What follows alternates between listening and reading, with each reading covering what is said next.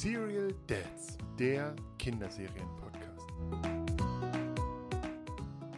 Ja, herzlich willkommen bei einer neuen Folge der Serial Dads und wir sind wieder nicht alleine. Ähm, wir, wir starten hier gerade eine, eine kleine Gastrunde und diesmal haben wir eine Premiere.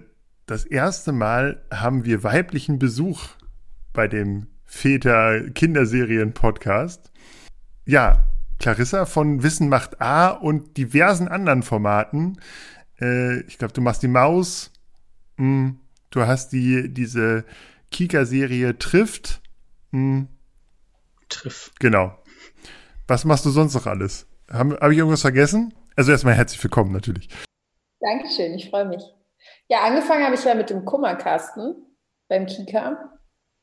Ähm, das ist ja so ein Beratungsangebot Orientierungsformat für die Preteens, also 10- bis 13-Jährigen. Genau, und dann Wissen macht A, Sendung mit der Maus und jetzt noch trifft. Und deckst ja auch eine große Bandbreite dann ab, ne? Sendung mit der Maus, so die, die ganz kleinen und dann eben ähm, bis hin zum, zum Kummerkasten, dann, wie du sagst, die Preteens, ähm, ist ja tatsächlich ein sehr unterschiedliches Publikum auch. Ja, das stimmt. Wie bist du denn überhaupt äh, in den, in den Fernseh, äh, ja ins Fernsehen gekommen. Also ähm, das, also Wissen macht A, bist du ja quasi auch bei, in, in sehr große Fußstapfen getreten damals. Äh, was heißt damals? Ich glaube, wann bist war das? 2018 oder so? Bist du da? Hast du da glaube ich angefangen? Genau. Ähm, ja, genau. Genau. Wie kam es dazu und und äh, wie, wie, wie startet man? Wie wie kommt man an an sozusagen so ein großes Fernsehformat ran? Wie Damals ist ja, glaube ich, Shari ausgestiegen und nach 17 Jahren, ich glaube, oder so, hat die das gemacht. Ähm, wie kommt man an so ein großes Fernsehformat ran? Ich glaube, es ist im Medienbereich ganz oft so, ähm, man muss zur richtigen Zeit am richtigen Ort sein, so ein bisschen. Und natürlich auch irgendwie eine Affinität dafür haben, beziehungsweise auch äh, Spaß an der Sache haben, Leidenschaft dafür haben, dann ist man auch automatisch gut. Das ist so meine Meinung dazu. Wenn du etwas machst, was dir Freude und ähm, bringt und Spaß bringt und deine Leidenschaft ist, dann ist doch automatisch gut. Und ja, ich glaube, das hat halt ganz gut gefallen. Ähm, zum Fernsehen gekommen bin ich eigentlich schon relativ früh weil ich wollte in erster Linie immer Journalistin sein. So, das war das war eigentlich so das Hauptziel. Es war gar nicht so von wegen, ich muss jetzt unbedingt vor der Kamera arbeiten, sondern ich wollte hauptsächlich Journalistin sein und äh, Geschichten erzählen oder Reportagen äh, machen, Dinge entdecken, ähm, tolle Menschen treffen und die vorstellen. Und habe dann eine Hospitanz beim ZDF gemacht im Auslandsstudio von Rio de Janeiro mhm. und war da zwei Monate und das war eigentlich so der Einstieg, sage ich mal, ins Fernsehen. Ich dachte, okay, so visuelle Medien ist voll mein Ding, äh, mit Bildern erzählen, das macht mir Spaß. Ja, und dann ähm, habe ich in Weimar studiert, meinen Masterstudiengang Medienmanagement an der Bauhaus-Universität und Weimar ist ja nur ein Katzensprung nach mhm. Erfurt. Mhm. Und der Kika sitzt halt in Erfurt. Und dann habe ich während meines Studiums schon äh, für den Kika gearbeitet als Studentin. Und ähm, ja, wurde dann in die Redaktion Nonfiktion übernommen nach dem Studium und habe dann äh, vor allem hinter der Kamera gearbeitet für das Nachhaltigkeitsformat Erde an Zukunft, ähm, falls man das auch noch kennt. Kika Live habe ich gemacht, das ist eher Unterhaltung, Lifestyle, äh, Spielshows und so, aber halt diese ganze ähm, ältere Zielgruppe, sage ich mal, schon bespielt. Ja, und dann habe ich so einen kleinen Ausflug in den äh, Aktualitätsbereich gemacht, weil ich zwischendurch dachte, hm, vielleicht ist auch Aktualität so mein Ding und äh, war dann beim MDR im, im Nachmittagsprogramm. Und das waren eigentlich so die ersten Sachen, die ich vor der Kamera gemacht habe, so ganz klassisch als äh, Reporterin im On. Ja, und dann äh, kam irgendwann vom Kika halt der Auftrag, dass wir den Kummerkasten ähm, relaunchen. Der sollte neu bespielt werden, auf den Sender kommen. Und da wurden, sage ich mal, nicht so klassische Moderatorinnen oder Moderatoren gesucht, sondern eher auch wieder Redakteure im On, also Menschen, die sich sowieso irgendwie den ganzen Monat mit etwas schwierigeren Themen ja auch durchaus beschäftigen und äh, drinstecken und äh, die ganze Recherchearbeit mitmachen. Ähm, und das dann quasi in einer Live-Sendung, wo Kinder und Jugendliche äh, ja live ihre Fragen reinschicken können. Und ähm, genau, gemeinsam mit der Diakonie Berlin-Brandenburg haben wir da so ein Beratungsteam gehabt und ja, haben dann diese Live-Sendung auf die Beine gestellt. Und die habe ich ja dann ähm, insgesamt fast vier Jahre auch moderiert mit äh, diversen Kollegen. Also mit Simon angefangen und dann kam ähm, David dazu. Simon ist gegangen und dann kam Simon wieder zurück und so hin und her. Ja, und so war das eigentlich, dass ich dann äh, mit in den Kika-Kosmos gekommen bin. Und über eine gemeinsame Aktion, die der Kika jährlich macht, ähm, habe ich Ralf Kaspers kennengelernt und hatte mit ihm eine tolle Sendung, die sehr spontan war und es hat irgendwie super gut funktioniert. Ich sage immer, es war so ein bisschen berufliche Liebe auf den ersten Blick. Äh, genau, und dann irgendwie, weiß ich gar nicht, so zwei oder drei Wochen später rief mich dann Ralf an und ich war so, oh krass, Ralf Kaspers ruft mich auf meinem Handy an. Was ist denn jetzt los? Ähm, genau, und der meinte dann so, ja, hey, also Shari hört halt auf und ähm, der WDR macht gerade Castings und könntest du dir das denn vorstellen? Und ich war so, what? Natürlich kann ich mir das vorstellen. So, ich habe das ja als Kind auch selber noch zwei Jahre ungefähr geguckt, als es rauskam. Und war so, okay, das ist voll krass. Und war dann auch super aufgeregt. Ähm, und ja, bin dann zum Casting und dann hat es geklappt. Wolltest du denn immer Fernsehen für Kinder machen? Also wenn du jetzt sagst, du wolltest Journalistin werden, hast warst zuerst im ZDF-Auslandsstudio. Ich habe als ich angefangen habe, Journalismus äh, zu machen, wollte ich immer Politikjournalist oder Sportjournalist und dann hat man so, oh, so Bundestagswahlen machen oder weiß ich nicht, äh, Zeit, äh, Meinungsressort oder so hat man vor Augen oder jetzt in deinem Fall irgendwie dann ZDF äh, Studio im Ausland oder so. Und dann ähm, wirkt ja Kinderfernsehen oder Kinderjournalismus äh, erstmal auf den ersten Blick ja, so, so als Art zweite Wahl. Das stimmt nicht so. Ich mache auch Kinderjournalismus und kann sagen, das macht viel mehr, mehr Spaß als aktuelle Berichterstattung und ist auch durchaus anspruchsvoll. Aber war das für dich erstmal so ein, so ein Zufall oder war das von dir auch so, so schon irgendwie im Hinterkopf gehabt, das äh, Kinderfernsehen zu machen? Ähm, nee, also es war schon so, ich habe ja Wirtschaft studiert im Schwerpunkt und dachte dann, vielleicht mache ich mal was krasses so im Bereich Wirtschaftsjournalismus ähm, oder eben auch im Erwachsenenbereich. Witzigerweise habe ich während meiner Hospitanz im, beim ZDF durfte ich einen eigenen kleinen Beitrag machen, ähm, was sehr selten ist in so, einem, so einer Hospitanz, dass man wirklich auch einen eigenen Beitrag machen darf. Aber ich durfte einen kleinen Beitrag für Logo machen. Und ähm, also selber quasi geschrieben und auch gedreht und dann auch äh, gesprochen. Und ja, witzigerweise war das so, obwohl ich da jetzt noch nicht so den Plan hatte, oh, ich muss unbedingt Kinderjournalismus machen. Das kam dann tatsächlich durch die Arbeit beim Kika, ähm, wo ich gemerkt habe, irgendwie ist das für mich eigentlich noch Next Level vom Journalismus. Weshalb ich ja auch mich gerne an die schwierigeren Themen traue, weil ich glaube, dass man Kindern alles erzählen kann, erklären kann, was man auch im Erwachsenenjournalismus ähm, irgendwie bearbeitet. Man muss halt nur überlegen, wie. Aber es geht alles. Und äh, das war für mich eher dann noch so eine Herausforderung am Top, weil manchmal sagt man so, Kinderjournalismus ist ja irgendwie der kleine Journalismus. Ich finde, das ist genau andersrum, weil man eigentlich ähm, viele Dinge nochmal von ganz anderen Perspektiven betrachten muss oder auch vieles einfach nicht voraussetzen kann, sondern sich dann auch noch überlegen muss, okay, wie kann man das jetzt noch runterbrechen oder wie kann man das jetzt noch anders sagen, erklären, ähm, erzählen. Ja, und habe dann gemerkt, okay, das, das macht richtig Spaß und das liegt mir auch und vor allem ähm, so dieses auf Augenhöhe mit Kindern und Jugendlichen zu sein, kommt halt einfach gut an und das ist ja auch genau das, was diese, was diese Formate erfolgreich macht, meiner Meinung nach. René, wie ist das bei dir? Schaust du eigentlich Wissensformate? Also du, nicht du selber, sondern deine Kinder? ähm, ja, wir haben im Lockdown jetzt Sendung mit der Maus angefangen zu gucken, weil das, ich glaube, das habe ich schon mal erzählt.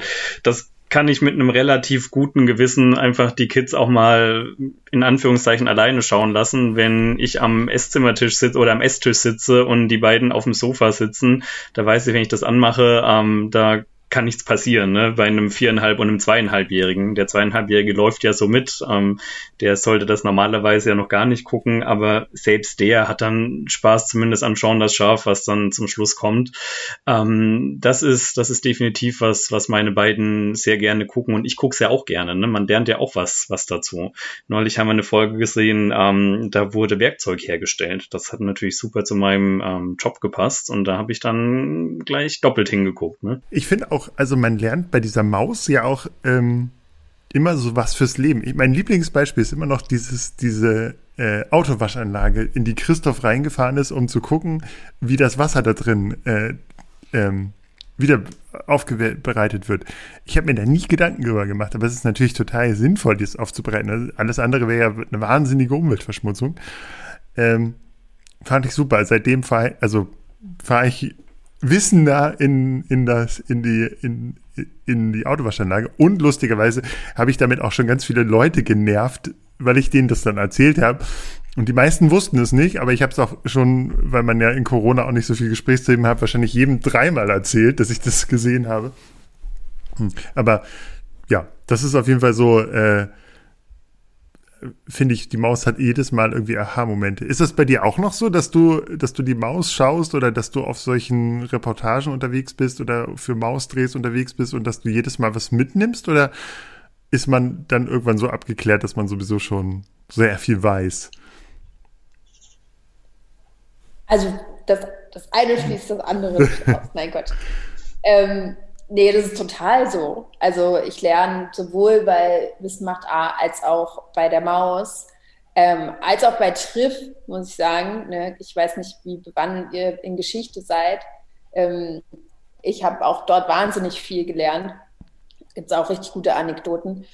Auf jeden Fall, auf jeden Fall nehme ich was mit. Selbst jetzt beim letzten Dreh, ich hatte ja letzte Woche ähm, einen Dreh für die Maus an- und Absagen mit äh, Johannes. Da waren wir in Bonn ähm, und haben äh, was über die Steinzeit dort erklärt. Und was ich zum Beispiel nicht wusste, ist, dass der erste Fund eines Neandertalers in der Nähe von Düsseldorf in einem sogenannten Neandertal entdeckt wurde und deshalb der Neandertaler Neandertaler heißt. Also natürlich weiß man wie Neandertaler, ich kriege das auch eingeordnet, so äh, in der Jahreszahl circa und man weiß auch, Homo sapiens sind nicht Neandertaler und so weiter. Aber dass der jetzt in einem Tal in der Nähe von Düsseldorf dort der erste Fund war und daher der Name kommt, das war, das war auch so ein Aha-Moment. Ich dachte so, ach krass. Hm. Krass. Habe ich auch nie drüber nachgedacht, warum heißt der Neandertaler eigentlich Neandertaler? Würdest du denn sagen, ihr macht schon Wissenschaftsjournalismus? Ja, und also auf jeden Fall. Ich glaube, natürlich bei der Maus äh, sind es sind erstmal die simplen Fragen, denkt man, aber es wird dann ja teilweise hochgradig wissenschaftlich. Ähm, das, das geht ja los mit, wie kommen die Streifen in die Zahnpasta? Ja, ne, fragt man sich halt und dann schaut man sich diese ganze, ganze Prozedur an, ähm, wie das hergestellt wird und dann geht es natürlich auch in den Chemie chemikalischen Bereich, ne? also schaut man, okay, was sind das für Substanzen, warum ist das eigentlich rot oder blau oder grün oder beides. Ähm, also von dem her, es wird natürlich erstmal einfach mit einer ganz einfachen Alltagsfrage vielleicht aufgerollt, aber das kann schon hochwissenschaftlich dann werden, mhm. ja auf jeden Fall machen wir Wissenschaftsjournalismus. Ähm, bei dem Wissenschaftsjournalismus sind es ja häufig auch, also wenn man sich sozusagen diese großen Wissenschaftsmagazine anguckt, da sind es ja auch echt ähm, sehr viele Autoren, auch wirklich äh, Naturwissenschaftler, sehr bewandert, waren selbst Wissenschaftler. Wie ist das denn bei euch? Ähm, habt ihr sozusagen eine Wissenschaftsredaktion dahinter, die, die euch, die sozusagen da ganz viel ähm, Vorabwissen sozusagen vermittelt oder, oder ist es auch total gut, einfach sehr naiv in diese Sendungen zu gehen oder in diese, diese Drehtage? Weil man sowieso der, das, die Leute vom Kinderfernsehen ist und, und da so ein bisschen auch einfach naivere Fragen stellen darf, als wenn jetzt irgendwie Spektrum der Wissenschaft ankommt und man erwartet, okay, jetzt möchte ich hier ein, ein Physikergespräch auf Augenhöhe führen. Also ich glaube, das Schöne, wenn wir jetzt bei der Maus bleiben zum Beispiel, ist ja, dass die Sachgeschichten wirklich so ähm, Schritt für Schritt die, die Prozesse erklären. Das heißt, du kannst recht naiv da erstmal hingehen, weil man redet ja mit den Expertinnen und Experten, die das machen und die sich auskennen. Ähm, aber wenn wir dann zum Beispiel in die Vertonung gehen hinterher für die Sachgeschichten, dann wird sehr, sehr genau äh, geprüft mit Wissenschaftlerinnen und Wissenschaftlern der einzelnen Bereiche, wie sagt man das genau oder was ist der Fachbegriff. Also diese ähm, Recherchen hinter den Geschichten, die sind schon sehr, sehr genau und präzise ähm, und natürlich, natürlich mit Expertinnen und Experten im Hintergrund, weil das, das können wir als Journalisten ja gar nicht alles wissen, ganz genau. Wird man denn auch zum, selbst zum, zum so eine Art Klugscheißer, dass man sagt, okay, ich, äh, man nervt alle im Umfeld mit seinem Detailwissen, wenn man irgendwie wie jetzt vom Neandertaler-Dreh kommt, erzählt man erstmal allen Leuten, die man trifft, äh, alles über Neandertaler?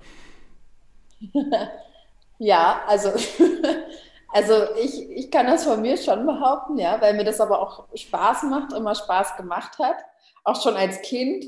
Ähm, so Klugscheißer-Wissen, so unnützes Wissen, das konnte ich mir mal besonders gut merken und musste das dann auch allen Menschen erzählen. Ähm, ich habe viele Freunde, die seit Jahren immer wieder kommen und sagen so, Karin, du hast alles richtig gemacht, denn jetzt wirst du endlich dafür bezahlt, dass du irgendwie die ganze Zeit irgendwelches unnützes Wissen oder, oder auch nicht unnützes Wissen, aber ähm, darüber sehr gerne redest. Ja, was soll ich sagen? Ich bin auch ähm, in einer Nerd-Familie aufgewachsen. Ich glaube, das hat auch schon viel damit zu tun, wie man erzogen wird. Und ähm, ich, ja, also mein Stiefvater ist Physikprofessor, Atom-Nuklearphysikprofessor. Meine Mutter ist äh, Ärztin ähm, und Psychiaterin noch dazu. Also, okay. ja, meine Pubertät war nicht so leicht, aber ich denke, was das ganze Klugscheißen angeht, ähm, das weiß nicht, das war schon immer so. Also, ich kann dir auch, ja, alte Videos so von mir irgendwie mit 10, 11. Ich glaube, es war schon ein bisschen anstrengend. René, wie sieht es aus? Sind deine äh, Jungs auf dem Weg, Klugscheißer zu werden? Ja, doch, doch. Das, das definitiv. Die ja auch immer die Eben. Hm, ich war aber auch so ein kleiner, kleiner Klugscheißer. Also auch bei mir ähm, würde ich sagen, ich habe das weitergegeben. Also zumindest mein Großer, das ist definitiv einer. Aber auf charmante Art und Weise, ne?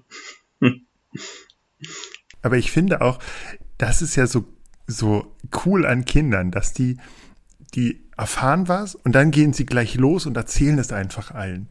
Und ähm, ich finde das ja auch so schön, wenn man, wenn man irgendwas, also mir geht das auch so, wenn ich so morgens äh, irgendwie mit einem Forscher gesprochen habe oder so und irgendwas ganz absurdes Neues weiß, dann bin ich immer voll froh darum, wenn, wenn ich dann die Gelegenheit habe, das auch zu erzählen.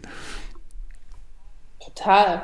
Ich kann, ich kann mir sowas auch also ich liebe sowas. Ne? Ich bin auch bei Instagram und, und TikTok und so, ich bin nur auf diesen Channels unterwegs, weil, weil da gibt es so, so geile Facts und denkst so, wer untersucht sowas? Aber cool, dass ihr es macht. So, ich finde es großartig. Ja. Ich, aber manchmal muss man auch ein bisschen aufpassen. Ich bin äh, durch meinen Sohn ein bisschen äh, zurück ins Dino-Fieber gerutscht. Und so, man ist, also äh, die, die, die Dino-Begeisterung in meinem Umfeld hält sich dann doch irgendwann in Grenzen. Und ähm, ich schreibe jetzt auch noch ein Kinderbuch über Dinos. Das heißt quasi, da bin ich ja noch tiefer drin. Und äh, jetzt habe ich, heute wurde ich mal von einem, einem Kumpel angerufen, der äh, kinderlos äh, in der Pandemie seine äh, Leidenschaft für ausgestorbene Tiere äh, entdeckt hat und gesagt hat, hier, schick mir mal Dino-Dokus oder erzähl mir mal was, ob das und das mit den gefiederten Dinos, ob das überhaupt wahr war. Ja, der hat jetzt erstmal die nächsten drei Wochen Doku-Material bekommen zur Einarbeitung. Aber der war sehr begeistert davon und äh, genau, dem habe ich heute so durch den Supermarkt schiebend äh, ganz viel über Dinosaurier erzählt am Telefon. Also ich, ich finde, dieses Klugscheißen, das macht auch wahr. Also ist ja nicht so richtig Klugscheißen, man weiß es ja nicht. Es geht ja nicht ums Besserwissen, sondern ich finde, das ist so. Ist, ich finde das irgendwie witzig. Das ist einfach nett. Einfach, ja, nett und charmant, so René gesagt hat. genau. Kann man ja auch charmant ja. machen. Und, und Kinder machen das ja auch. Wenn die irgendwas wissen, äh, dann. Ich, meine Mutter hat das immer erzählt, diese Anekdote, glaube ich, auch immer sehr gerne. Ich hab, war äh, in der, in der Grundschule oder so und wir waren in Lüneburg in diesem, da gibt es diese Salzbergwerk. Äh, Kram und da konnte man irgendwie so eine Rund so eine Rundgang machen und dann noch oben in dieses äh, in, in, in das Museum der Stadt und all so ein Krams. Und da ähm, wollte der Stadtführer nun gerade diese, diese Geschichte dieser Salzsau äh, erzählen, die irgendwie von einem Jäger mit einem Speer erlegt wurde und die fällt dann in so ein, eine Pfütze und ist voll mit Salz, das Fell. Und darum haben sie gewusst, okay, hier kann man Salz abbauen und haben Lüneburg drauf gebaut. Und diese Anekdote wollte er gerade erzählen und dann bin ich quasi so sechsjährig nach vorne gegangen, habe gesagt, nein, ich kann die auch und habe mich vor diese Gruppe gestellt und habe quasi diese Anekdote erzählt. Und äh, ich glaube, das, das fanden die Leute relativ äh, witzig, so. Aber das ist auch so ein Klugscheißer-Moment, wo, ich, wo man merkt, okay, ah, so eigentlich äh, will dieses Wissen von Kindern irgendwie raus. Das finde ich irgendwie sehr, sehr bemerkenswert auch. Und das, das haben alle Kinder eigentlich so ein bisschen da drin. Ähm, wie ist es ähm, gibt es so Grenzen von Wissen, das ihr ansprechen könnt? Ich fand sehr bemerkenswert, zum Beispiel Ralf hat jetzt in dieser, in dieser er, im ersten Lockdown immer Corona erklärt. So, das war jetzt vielleicht auch schon ein bisschen für die Älteren, aber ähm, gibt es irgendwie Grenzen, wo ihr sagt, so das, das können wir nicht erklären? Das ja, also ich glaube, ähm, die Themen, die so mit Spiritualität oder Religion zu tun haben, sind zum Beispiel Themen, die gibt es fast gar nicht, zum Beispiel bei der Maus. Also ähm, alles, was sich faktisch schwer beweisen lässt, ist natürlich auch, hm, ja, ist es halt Glaube. Ne? Also im Endeffekt, man kann natürlich erklären, was ist Glaube, woher kommt der Glaube, wie hat sich christlicher Glaube oder muslimischer Glaube oder ähm, buddhistischer Glaube äh, verbreitet oder woher, ja, wer war Martin Luther? Also solche Sachen kann man natürlich erklären, aber wer oder was ist Gott oder was passiert nach dem Tod?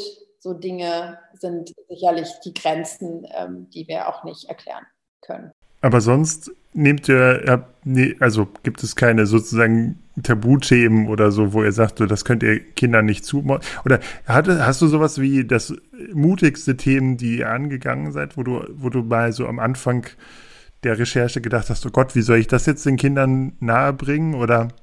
Ähm, ja, klar, also tatsächlich dann sind wir eher im Bereich ähm, beim Kummerkasten sind natürlich Themen gewesen, wo wir schon überlegt haben, wie weit kann man Kindern das erklären oder Preteens in dem Fall.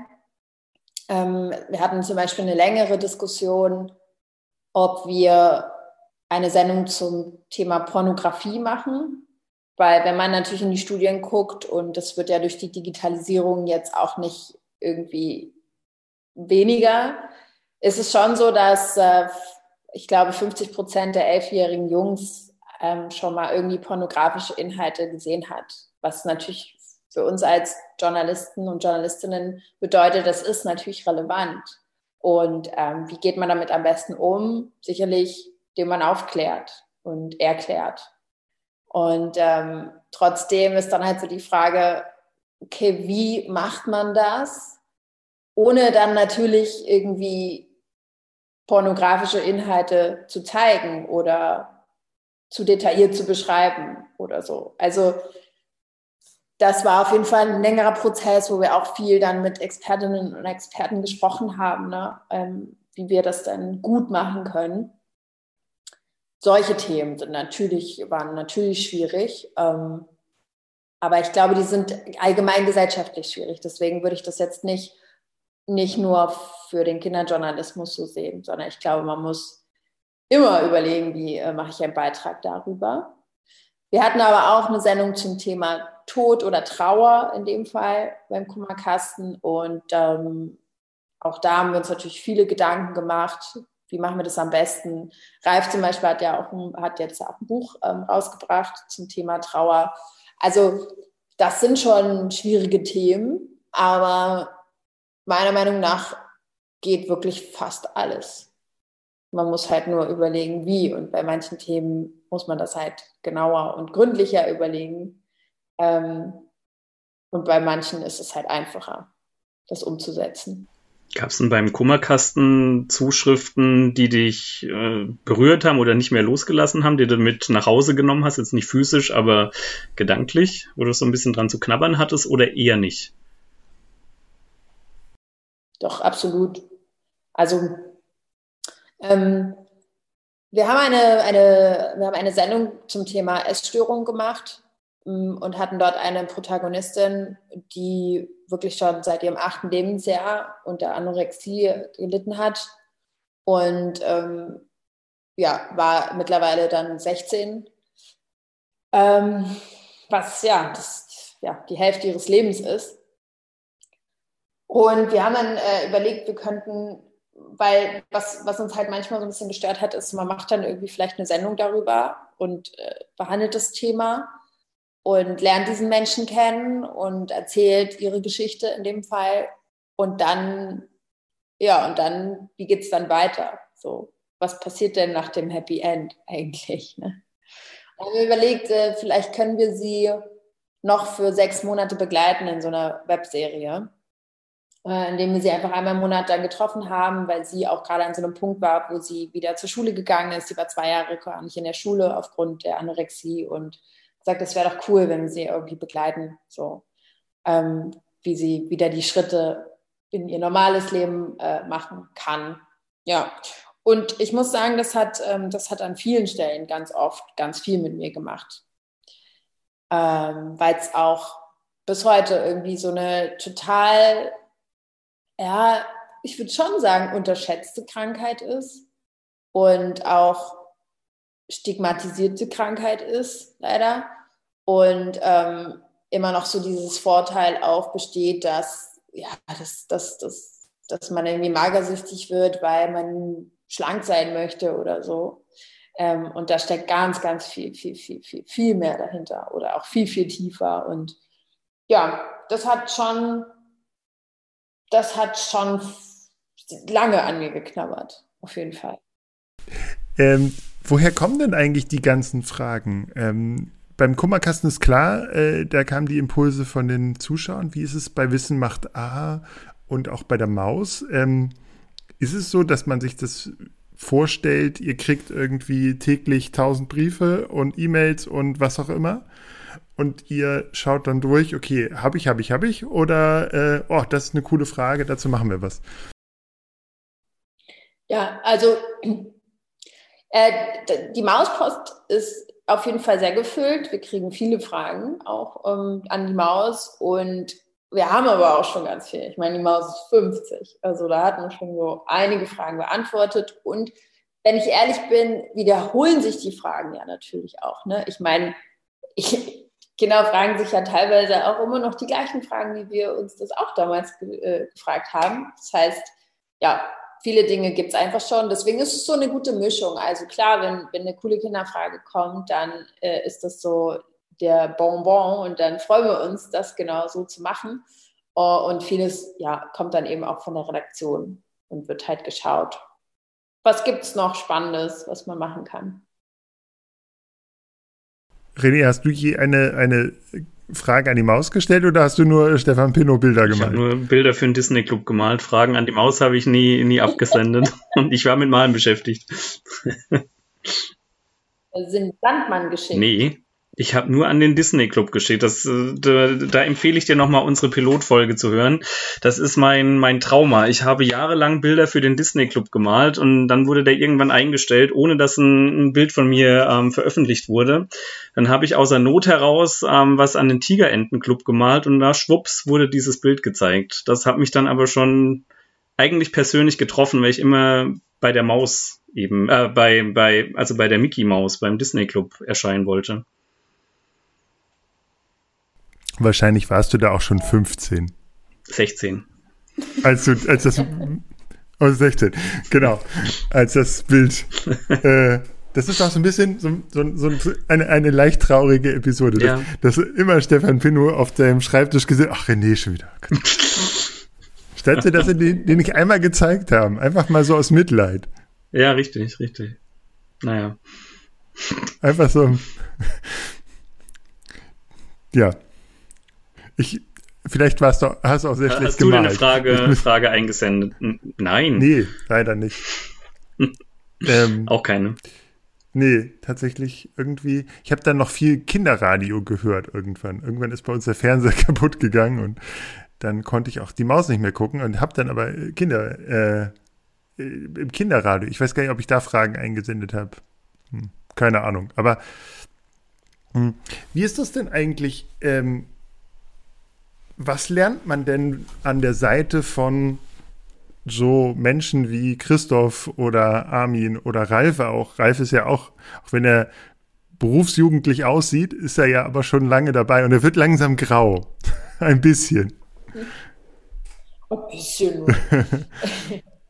ja, also ich finde ja bei allen dreien ist ja der Wahnsinn, wie die, also wie wenig die altern. Ne? Also das ist schon krass bei Ralf ist es auch wirklich sehr beeindruckend. Ähm, das ist irgendwie das Schöne an der Familie der Maus. Natürlich äh, wissen Armin und Christoph unfassbar viel, aber man ergänzt sich irgendwie auch so schön. Wir hatten jetzt gerade im Zuge der, des Mausgeburtstages hatten wir ja so gemeinsame Sendungen und sind so durch die Jahrzehnte gereist. Und ich weiß, ich hatte einen Dreh und das war so beeindruckend, ähm, weil wir waren, äh, wir waren in so einem, wie heißt es, so einem Landesmuseum, also einem Freilandmuseum, so Freilandmuseum. Und da gab es so diese alten ähm, Häuschen, die es halt nach dem Zweiten Weltkrieg gab, ne, für Familien, die da dort leben konnten. Und dann sind wir da rein und plötzlich fing Armin an zu erzählen, ähm, wie das halt war, in so einem Haus zu leben. So. Und das war, das war wirklich sehr beeindruckend. Und auch sonst, ne, also alles, so was im geschichtlicheren Kontext natürlich liegt, ist ja Armin Wahnsinn, der ist ja auch eine Maschine. Der hat sich ja auch an alle möglichen Sachen, an alle Details. Ähm, da lernt man schon wahnsinnig viel, ja. Und auf der anderen Seite sind dann natürlich äh, Generationen Jana, Siem, ich ähm, oder auch André ähm, natürlich auch im ganzen digitalen Bereich oder was auch immer, weiß ich nicht, Verschlüsselung einer Nachricht, äh, solche Sachen, ähm, technische Sachen, kann man, ja, es ist ein, es ist ein großes Geben und Nehmen, würde ich sagen. Wir haben schon mit Checker Julian darüber gesprochen, äh, und zwar über Frauen im, im Kinderfernsehen. Es gab ja ganz lange auch immer dem, dem Checker-Format wurde ja auch der Vorwurf gemacht, dass ähm, die, die Frauen machen die Tiersendung und die Wissenschaftssendung, wo man, wo gecheckt wird, ist in, in Männerhand. Ähm, ich glaube, Shari hat ein bisschen das vorgemacht. Du bist jetzt ähm, bei Wissen macht A auch äh, dabei. Aber ist es noch immer, warum ist es immer noch schwer, sozusagen im, im ähm, ja, als Frau im, im Wissenschaftsfernsehen ich glaube, Julian hat auch diese, diese Studie äh, äh, zitiert, dass, glaube ich, auf eine Frau im Wissenschaftsfernsehen vier Männer kommen, die die Welt erklären wollen.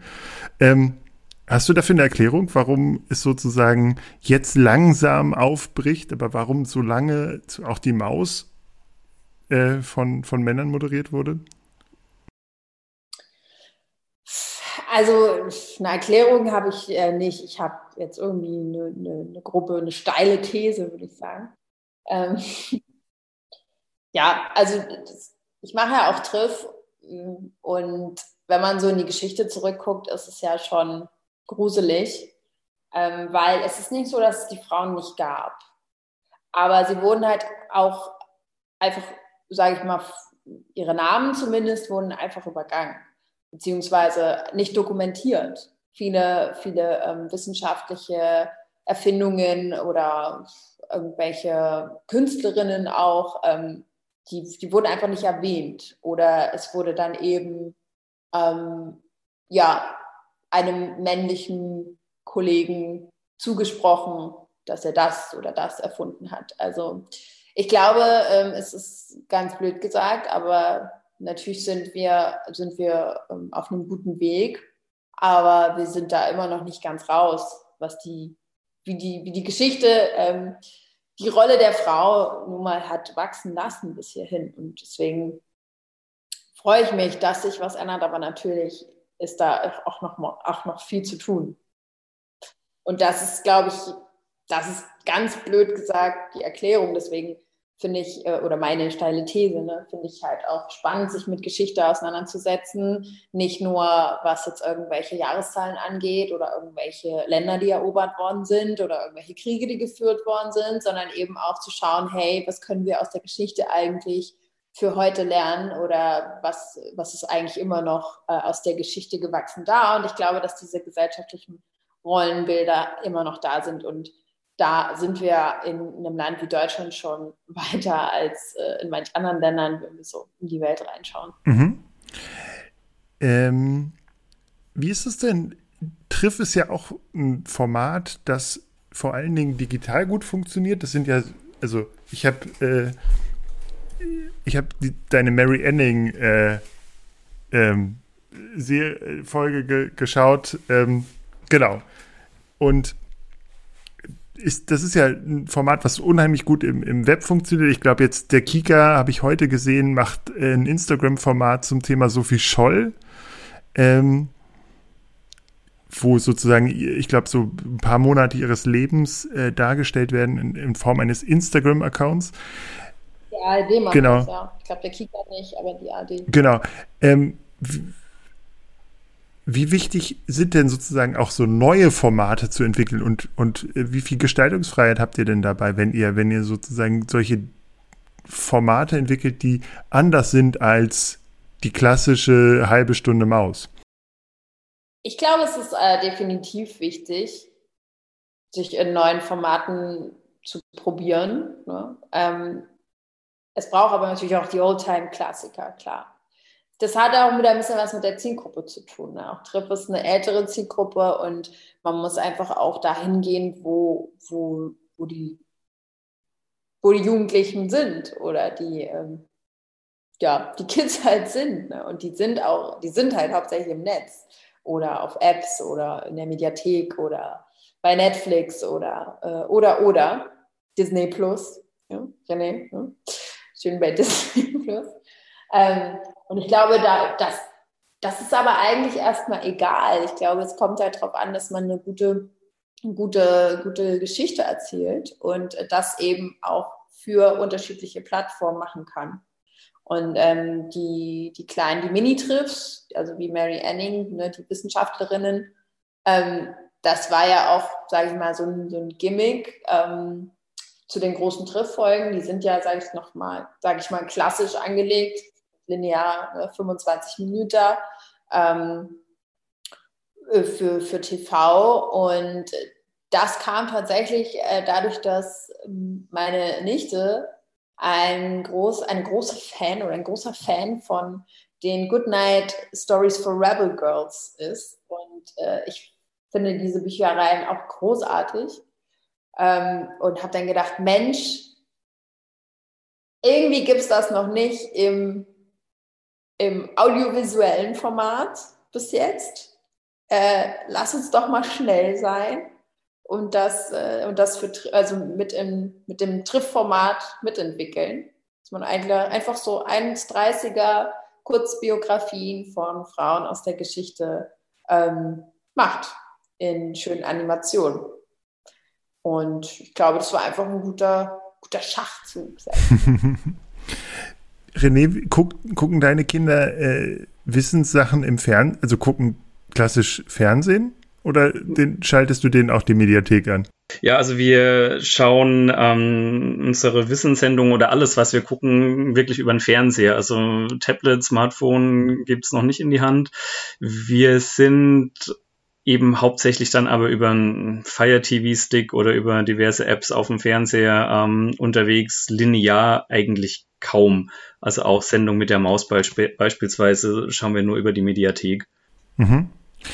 Äh, verändert das das Fernsehgucken? Also ich, ich finde ja auch, also das, ähm, also wir, wir gucken auf das Checker-Format und ähm, dann haben wir es häufig so, dass, dass mein Sohn sich gerade für irgendwas interessiert und wir, wir gehen dann auch in die Bücherei und haben dann schon irgendwie so drei Bücher dazu ausgeliehen und dann gucken wir obendrauf noch das Checker-Format dazu so, äh, keine Ahnung, Piraten oder so. Da haben wir irgendwie die erste Piratengeschichte erzählt, gelesen und er fand irgendwie Piraten spannend, also geht's los und dann gibt's das Piratenbuch, was ist was, und dann kommt irgendwie Checker, der Piratencheck.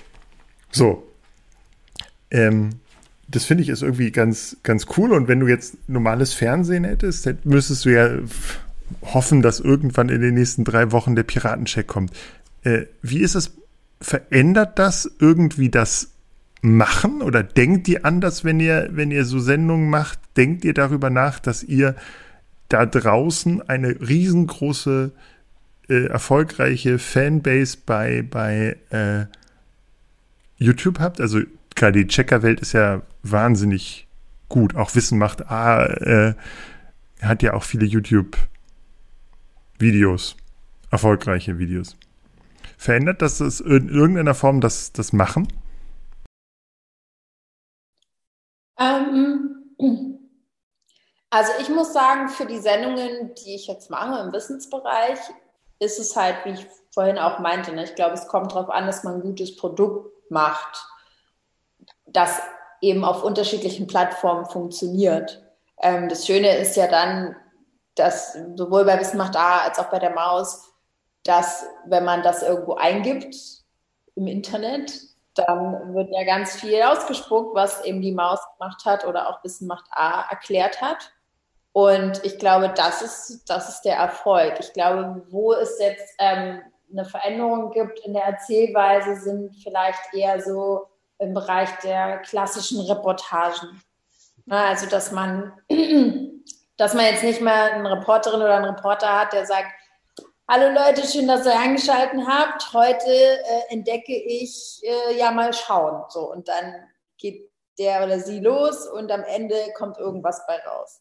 Ich glaube, diese, diese Dramaturgie muss man natürlich überdenken, wenn wir ähm, in einem ja, Push-Medium denken. Ne? Also, dass die Inhalte ja bewusst gesucht werden und daraus gezogen werden und nicht wie beim TV irgendwas gepult wird. Also man halt sitzt und dann, huh, das ist aber spannend, da bleibe ich jetzt dran. Also ich glaube, es ist eher eine Frage der Dramaturgie in einigen Formaten oder vielleicht auch in einigen Erklärfilmen, ähm, wie zum Beispiel jetzt auch bei Triff ist ja auch äh, von der Entwicklung her schon mh, hm, ja, multimedialer gedacht als jetzt nur fürs Lineare, weil sonst würde man wahrscheinlich eher erzählen, okay, äh, zeitreisende Reporterin Clarissa fährt irgendwo los und wir wissen noch nicht, wo sie landet. Und dann, huch, plötzlich trifft sie halt jemanden. Und das ist ja schon so angelegt, dass eigentlich ganz am Anfang klar wird, ich treffe Marie Curie, ich treffe Alexander den Großen. So, also es ist ja in der ersten Sekunde wird das ja äh, preisgegeben. Und das ist natürlich schon etwas, was auch für YouTube oder Mediathek oder App oder was auch immer funktioniert. René, wie sieht's aus? Hättest du eine Frage für die Maus? Wenn du jetzt schon was, was, was wäre denn deine, was würdest du dir in der Maus, worüber würdest du dich freuen? Über welche, oder deine Kinder? Mhm. Ah, bei uns ist wirklich so gerade das, das ist, aber das kam schon tausendmal, aber bei uns ist das große Thema gerade Baustelle. Also meine Kinder würde interessieren, wie wird ein Haus gebaut? Damit könntest du die momentan happy machen. Aber ich bin mir sicher, dass in den letzten 50 Jahren schon mehr als ein Haus in der Sendung mit der Maus gebaut wurde. Dementsprechend wird es diese Frage nicht ähm, in eine der nächsten Folgen schaffen, vermutlicherweise. Oder? Oh, ich kann aber eine kleine Sneak Preview bei Wissen macht A. Ähm, erklären wir demnächst in den neuen Folgen zumindest mal, warum, also warum das Parterre ah. Parterre ah. heißt und ähm, was ein Souterrain ist und warum das in erster, zweiter Stock und so eingeteilt ist und woher das kommt. Ach, das ist sehr spannend. Da freue ich mich auch drauf. Ich dachte ja bis vor einem Jahr ungefähr, dass Parterre unter, also der, der Keller ist. Bis mir meine Frau dann irgendwann sagte, nee, das ist tatsächlich ähm, okay. drüber. Aber in, genau. ich, Keller ist ja, ich würde behaupten, in, aber auch nur, wenn er bewohnt Ach so, ansonsten ist es Sonst nur der Keller. der Keller. Ja, okay. Also ich glaube, im Schwäbischen gibt es kein ja. Parterre. Ich kannte das tatsächlich nicht. Dann gibt es nur die Kehrwoche. Da gibt es nur die Kehrwoche und die endet äh, im Parterre. Wie, also fällt es, vielleicht auch die Frage an beide, fällt es euch leicht, die kindliche Neugier zu behalten? Ich finde, das ist ja immer so ein, wenn man, wenn man sozusagen, äh, irgendwer hat das jetzt auch gerade, äh, de, der einzige Bundeskanzler, das ist so ein Internet-Meme, den einzigen Bundeskanzler, Armin, den wir als Bundeskanzler sehen würden, und dann gibt es Armin von der Maus. Und irgendwie hat man, also gerade diese beiden Maus-Leute sind ja so, oder auch Peter Lustig oder so, da, da verbindet man immer diese, bis ins hohe Alter, diese Neugier, bis ins hohe Alter, diese Lust am Erklären, am was Neues entdecken. Mm, ich habe das Gefühl, manchen Eltern geht das oder manchen Erwachsenen geht das irgendwann so ab. So, dann, dann haben sie das Gefühl, man, sie seien so allwissend, weil sie ja sowieso schon die Älteren sind und dann irgendwie vielleicht auch noch in gewissen Hierarchieebenen sind und dann, dann kommt so ein Gefühl der Allwissenheit. Aber irgendwie ähm, wie schafft man es sich, dieses, diese kindliche Neugier zu erhalten und habt ihr euch die erhalten? Also bei dir, Clary, würde ich jetzt sagen, es wäre gut, wenn du sie dir erhalten hast. Wie ist es bei dir, René? Würdest du sagen, du, dir ist diese kindliche Neugier noch da? Und zu dieser kindlichen Neugier gehört ja auch so ein bisschen dieses, ähm, diese Begeisterung für einfach alles. So. Also fast alles. So. Doch, die, die ist, die ist schon noch da. Das merke ich jetzt mit den Kindern einfach. Also, dass mich diese Themen auch interessieren. Vor den Kindern würde ich behaupten, ähm, war die vielleicht so ein bisschen eingefroren, ich weiß es nicht, ne? Da, da bewegt man sich ja auch in so einem Kosmos, da kommen dann irgendwie auch gar nicht so viele Fragen, außer jetzt so die Alltagsfragen, ähm, außer Nachrichtenwelt sozusagen, ähm, begegnen einem gar nicht so viele, so viele Fragen, was, was ähm, das angeht. Aber mit Kindern, da werden die ja jeden Tag, wir sind gerade auch in dieser 40 Mal in der Minute Papa-Phase, ne? Ähm, wo dann einfach tausende von Fragen gestellt werden. Und es ist schon beeindruckend, was was da, was an Fragen gestellt wird. Und ich merke ganz oft, da muss ich auch erstmal überlegen. Und wir haben ja momentan, oder wir haben in der heutigen Zeit Gott sei Dank die Möglichkeit zu googeln. Ne? Ähm, ich bin mir inzwischen gar nicht mehr sicher, ob alles, was ich von meinem Vater gelernt habe, ähm, der hat das auch so ein bisschen gemacht wie ich. Wenn er mal eine Antwort nicht wusste, hat er einen, einfach eine ausgedacht. Ne? Ähm, und ich bin an dem Punkt, wo ich nicht mehr weiß, was stimmt denn überhaupt alles, was ich gelernt habe als Kind und, und was nicht. Ne? und wir haben jetzt den Vorteil, ähm, Wikipedia befragen zu können. also ist der Schwabenschlau gar nicht, äh, war gar nicht alles richtig. nee, ich habe hab ihn da schon so ein paar Mal jetzt entlarvt, ähm, nach einigen Jahren. Hast du dafür ein Beispiel? Nee, mir Was fällt gerade keins ein, aber ich, ich weiß, ich, ich konnte mich irgendwann vor ein paar Jahren an eine Situation erinnern, wo ich wusste, das hat mir mein Papa damals so erklärt und kam dann drauf, das hat er sich einfach ausgedacht, weil er es nicht besser wusste. hm. Spannend. Ja. ja. Wie ist das bei dir? Wie, wie äh, bewahrst du dir deine kindliche Neugier? Also ich, ich kann dir gar nicht sagen, ob ich sie, ob ich sie mir immer bewahrt habe oder ob das natürlich auch durch den, durch den Job kommt. Ne? Ähm, aber ich glaube, für mich ist es vor allem wichtig, dass man sich nicht so ernst nimmt. Und wenn man nämlich aufhört, sich selber so ernst zu nehmen, dann bleibt man auch irgendwie super neugierig.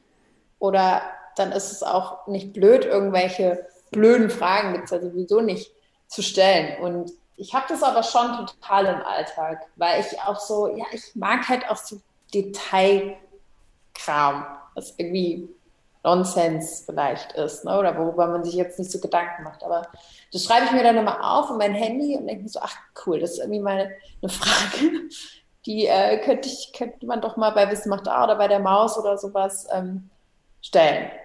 Ich habe zum Beispiel letztens überlegt, so, bin ja gerade umgezogen und irgendwie nimmt ja da das Putzen immer kein Ende. Und habe ich mich gefragt, warum? Und vielleicht wisst ihr das. Warum sammeln sich Wollmäuse immer in Ecken? Hm. Weißt du, warum liegen die nie so quasi mitten im Raum rum? Ich würde sagen, das hat mit Bewegung und durch die äh, Bewegung im Raum pustet die, die, der Wind sozusagen den leichten Staub in die Ecken. Aber das ist jetzt nur geraten. Ich könnte es jetzt aber auch so verkaufen, als ob ich es wissen würde. Dann würde ich es meinem Vater gleich tun. Weißt du, wenn du so durchs Zimmer schreitest, dann hast du da immer so einen gewissen Luftzug. Genau, und deswegen finde ich, wir können ja mal eine Sachgeschichte drüber machen und dann, äh, wenn du das dann googelst, dann kommt die Sachgeschichte von der Maus und dann kannst du das deinem Kind erklären. Aber ich finde auch, mich würde auch interessieren, was in, im Detail in diesen Wollmäusen alles ist, weil das ist, ist es ja auch, äh, da müssen ja auch Hautschuppen. Format, was das erklären würde, so im Detail, auch aus was bestehen eigentlich Wollmäuse. Hm, ich glaube, das, das müssen ja auch Hautschuppen oder sowas sein, oder? Bestimmt. Ich glaube, das kann alles sein. Hm, das ist bestimmt oh, Haare. Oder letztens habe ich auch ähm, Lasagne gemacht, so mit frischen Tomaten. Und dann habe ich mich auch gefragt, warum verbrennt man sich eigentlich immer an den Tomaten? Ja, das stimmt. Weißt du, alles andere ist irgendwie okay und man verbrennt sich die Gusche immer an den Tomaten. Ja, ist mir auch schon aufgefallen. Warum ist die denn immer heißer als alles andere? Das ist, weil Flüssigkeiten sich nicht so schnell abkühlen wie, äh, wie, wie der Rest quasi. Ja, das habe ich auch gedacht. Wahrscheinlich hat das was mit dem hohen Wassergehalt der Tomate zu tun. Aber wenn man eine Spinatlasagne macht, ja, da ist ja auch richtig viel Wasser drin im Spinat. Und trotzdem ist die Tomate heißer. Aber vielleicht ist das. Wir müssen mal eine Gurke erhitzen. ne? Vielleicht machen René und ich mal ein Wissensformat. Ja, mach das. Ich würde einschalten. Wie, das wäre jetzt auch meine eigentlich meine letzte Frage, äh, die ich hier in meinem Kopfzettel habe. Äh, also du hast ja schon Disney Plus und so angesprochen. Die, gut, Disney Plus hat noch diese National Geographic ähm, Kooperation, aber dieses, dieser krasse Fokus auf Wissensformate ist ja schon was, was Besonderes fürs deutsche, fürs deutsche Kinderfernsehen. Ähm, ist das auch für, für euch dann sozusagen ein Alleinstellungsmerkmal und auch so eine Abgrenzung gegenüber der Konkurrenz von Amazon Prime, Netflix, sonst was? Weil die eben doch nicht diese Wissensformate machen, wie sie, also wie es so der Kika macht oder WDR oder. Also ich würde gar nicht, ich, ich könnte das jetzt gar nicht mehr so unterschreiben oder wirklich bestätigen, dass das nicht so ist, weil dafür kenne ich jetzt auch ähm, das Programm von Amazon und Netflix und so gar nicht in Gänze. Ich finde aber, dass es bei Netflix und auch bei Amazon wahnsinnig gute Angebote gibt. Ja, also auch gerade was so, was auch die BBC produziert im Kinderbereich oder so, das kann man ja jetzt alles abrufen. Das ist schon wahnsinnig gut. Also ich würde nicht sagen, es ist ein Alleinstellungsmerkmal. Ich glaube auch, ähm, die Maus ist toll und die hat da was ganz Besonderes geschaffen. Aber ich glaube, wenn man die Maus als Format heute launchen würde, wäre sie wahrscheinlich auch nicht so erfolgreich, weil sie sich nicht so abgrenzen würde. Aber dadurch, dass sie halt vor 50 Jahren ähm, entstanden ist, war das natürlich ein Riesending. Und äh, das hat zum Beispiel Armin auch erzählt, ne? der ist ja Mitgründer der Maus. Der hat damals auch nicht gedacht, dass die Maus sich so durchsetzt. Und es gab auch ganz viel Kritik, vor allem von der Kirche, ne? weil es ist ja wahnsinnig, was, du machst jetzt Wissenschaft für Kinder hier äh, fürs Massenpublikum, es geht ja gar nicht. Also da war natürlich auch ganz viel Gegenwind. Ähm, aber eine ganz andere Zeit, ne? Und deswegen würde ich das heutzutage gar nicht mehr so bestätigen. Mhm. Aber äh, trotzdem ist ja, muss man ja sagen, dass eigentlich diese Wissensformate auch im Kinderfernsehen eigentlich das ist, was gut, jetzt BBC ist natürlich auch äh, ähnlich wie der öffentlich-rechtliche Rundfunk, aber ist ja schon etwas sehr Deutsches. Äh, auch wenn man sich auch die Privatsender anguckt, auch da hört man dann sowas, die haben ja auch irgendwie Wuselgusel oder so äh, als Wissensformat. Auch da äh, sind die sind die sehr zufrieden mit den Einschaltquoten und haben nicht sozusagen, dass das so einfach als, oh, das machen wir jetzt einfach mal neben Paw Patrol, um so, so einen Anstrich von Intellektualität zu geben. Ähm, sondern es ist schon so, dass, glaube ich, auch da die Eltern durchaus einen Wert drauf legen, den Kindern das anzuschalten. Ich, bin, ich ja. habe auch das Gefühl, ich mache meinem Kind lieber äh, Shikadobi an als eine halbe Stunde Paw Patrol oder so. Ja. Ja, also ich glaube, natürlich ist es immer ein bisschen so aus, aus der eigenen Blase heraus, aber es geht ja auch nicht anders. Ähm, aber ich glaube schon auch, dass auch das wieder, ne, mein Lieblingsthema hier, Geschichte. Ich meine, Deutschland hat, steht ja nun mal auch schon seit Jahren für, für sehr viel ähm, Entwicklung und Wissen und Bildung. Also wir haben ja im Vergleich zur Welt, ich bin ja auch in Brasilien aufgewachsen ähm, in, in, als Teenagerin und muss sagen, wenn man, das kann man überhaupt nicht vergleichen, was wir eigentlich in Deutschland für ein gutes Bildungssystem haben. Natürlich auch viele Tücken so, ne? aber im Vergleich, ich meine, ist ein Vergleich, ähm, dass hier auch der Zugang zu Bildung weitaus öffentlicher ist als in anderen Ländern. Und ich, ja, natürlich, also großen Dichter und Denker, das ist, Deutschland hat, die natürlich auch irgendwo äh, historisch, ist das ja auch historisch gewachsen. So, das war ein starkes Schlusswort. so, fühlst du dich denn auch als Dichter und Denker? René. Ich? Zum Abschluss. Hast du denn was gelernt heute? Ich habe heute viel gelernt. Ähm, ob ich mich jetzt als Dichter und Denker, als Denker definitiv. Dichten, hm. ja. Wir, naja. wir finden auf jeden Fall bis zur nächsten Folge raus, äh, wie, woraus Wollmäuse bestehen und warum sie sich in Ecken sammeln. Ja, und die Tomatenfrage, die klären ja. wir auch. Ja. Wollen wir das aufteilen? Ja. Du klärst die Tomatenfrage und ich klär die Wollmausfrage. Ja, okay, das machen wir so. Und dann. Okay. Könnt ihr mir das dann schicken? Ja, gern. So? Ja.